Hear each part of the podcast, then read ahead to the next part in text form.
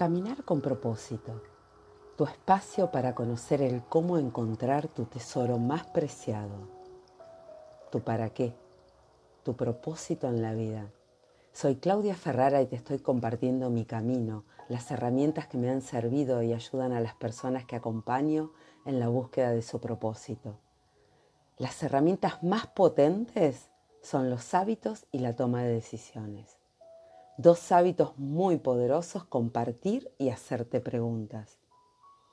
Esta serie la he llamado Cómo lograr lo que deseas y te fui compartiendo varias herramientas. Me encantaría que me, que me compartas en arroba caminar con propósito en Instagram o que me escribas a caminarconpropósito arroba gmail.com y me cuentes cuál aplicaste, cuál te resultó más útil? ¿Cuál sentís que te falta? Cuando compartimos, nuestras posibilidades se expanden. Y hoy comienzo con una frase que introduce en el tema. En los campos ajenos la cosecha siempre es más abundante. Una frase de Ovidio. Y esto que solemos decir, el jardín del vecino siempre es más lindo. Y hoy quiero hablarte de la envidia y un remedio que leí en el Baikal, un espacio con ideas y filosofía para la vida, un espacio que te recomiendo. lo que te voy a compartir fue escrito por Diego Carman y me encanta. La envidia la definición, sentimiento de tristeza o enojo que experimenta la persona que no tiene o desearía tener para sí sola algo que otra posee. Es un sentimiento natural del ser humano que va surgiendo a medida que va socializando. Y no es una reacción deliberada o consciente, como la mayoría de las emociones aparece así, sin más, ese, uy, esa, esa, esa sensación que en algunas personas se hace más grande. Y se va relacionando más bien con la falta de aceptación propia y eso que te empuja a compararte con los demás. Cuando te comparás y ves lo que te falta, en cambio, quizá de observarte a vos mismo y ver cuánto creciste cuánto lograste o esas oportunidades que tenés de seguir creciendo. Estamos hablando también mucho de hábitos en los talleres y hay un cuadrito que me encanta compartirles, eh, cómo creciendo un 1% por día, al cabo de un año crecí 37 veces y no necesito compararme con nadie. Elijo algo para mí, lo que a mí me guste, porque lo que a mí me gusta no es lo mismo que a vos quizá. Y cada día voy siendo un poco mejor para mí, más que para los demás. Esa constante también eh, comparación, ¿qué pensarán los demás? El peor invento ese, ¿no? El qué dirán. Y bueno, paso a compartirte los remedios contra la envidia que Diego Carman eh, nos compartió también ahí en el Baikal.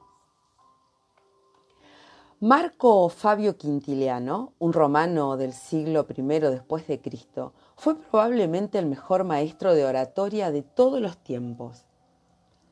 Cuando ya se acercaba a su vejez, sus amigos le insistían en que escribiera un manual de oratoria.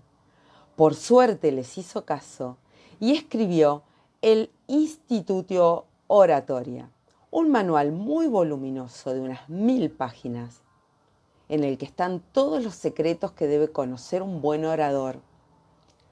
Tal vez todo el volumen pueda resumirse en una frase del libro 12. El buen orador no es el que solo enseña, sino el que logra conmover al auditorio, provocar emociones. En esto, Quintiliano se hundía en una tradición que se remonta al menos hasta los griegos.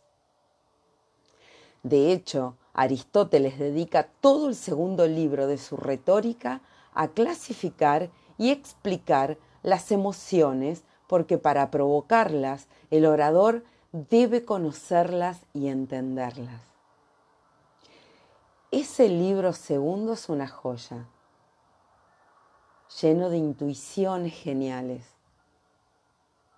Cuando clasifica los distintos tipos de tristeza, dedica unas páginas lucidísimas a la envidia.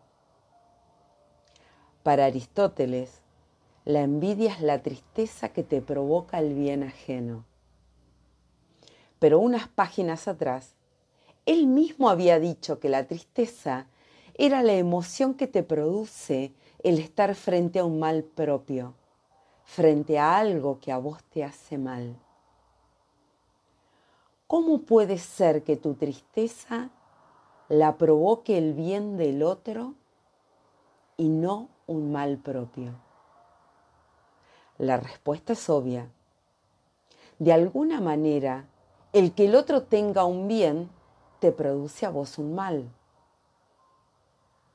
Porque, insiste Aristóteles, uno cree que el bien del otro te quita a vos reconocimiento frente a los demás o frente a vos mismo la quita de reconocimiento es el mal que te entristece.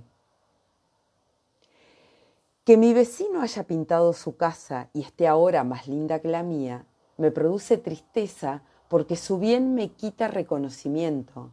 Ya no soy el que tiene la casa más linda de la cuadra. Reconocer el mal que nos provoca el bien del otro es la clave para combatir la tristeza porque por lo general es medio pavote. ¿Realmente vale la pena amargarme por, por lo que piensen los que pasan por mi cuadra? Por eso los medievales proponían dos remedios infalibles para combatir la tristeza. El primero es evitar compararse con los demás todo el tiempo. La tristeza de la envidia nace de la comparación. Gregorio Magno decía que solo se envidia al que se cree mejor que uno. Al compararme y ver que en eso es mejor, me entristezco. Si dejo de compararme, ya no me entristece el bien del otro. Pero el segundo remedio es todavía mejor, amar. La lógica medieval es impecable. Amar es desear el bien del otro. Cuando obtengo lo que deseo me alegro, no me entristezco, porque desearlo es convertirlo en un bien para mí. Así, cuando el otro tiene un bien, no me entristece, me alegra, porque su bien es un bien para mí, es un bien para mí también. Si envidias, te entristece el bien del otro. Si no te comparas, ya no te entristece. Si amás, te alegra. Siempre, siempre, amar es el mejor negocio. Nos dice Christian Karman. Hermoso, hermoso, lo encontrás en el Baikal, encontrás un montón de recursos compartamos cuando, cuando compartimos nuestras posibilidades se expanden. Y qué hermoso es poder mirarte a vos mismo, poder crecer, es un hábito maravilloso. ¿En qué lugar comenzamos a transformar nuestros hábitos? Conociéndonos, autoconociéndonos. Y en esta serie, el cómo lograr lo que deseas, son herramientas para conocerte.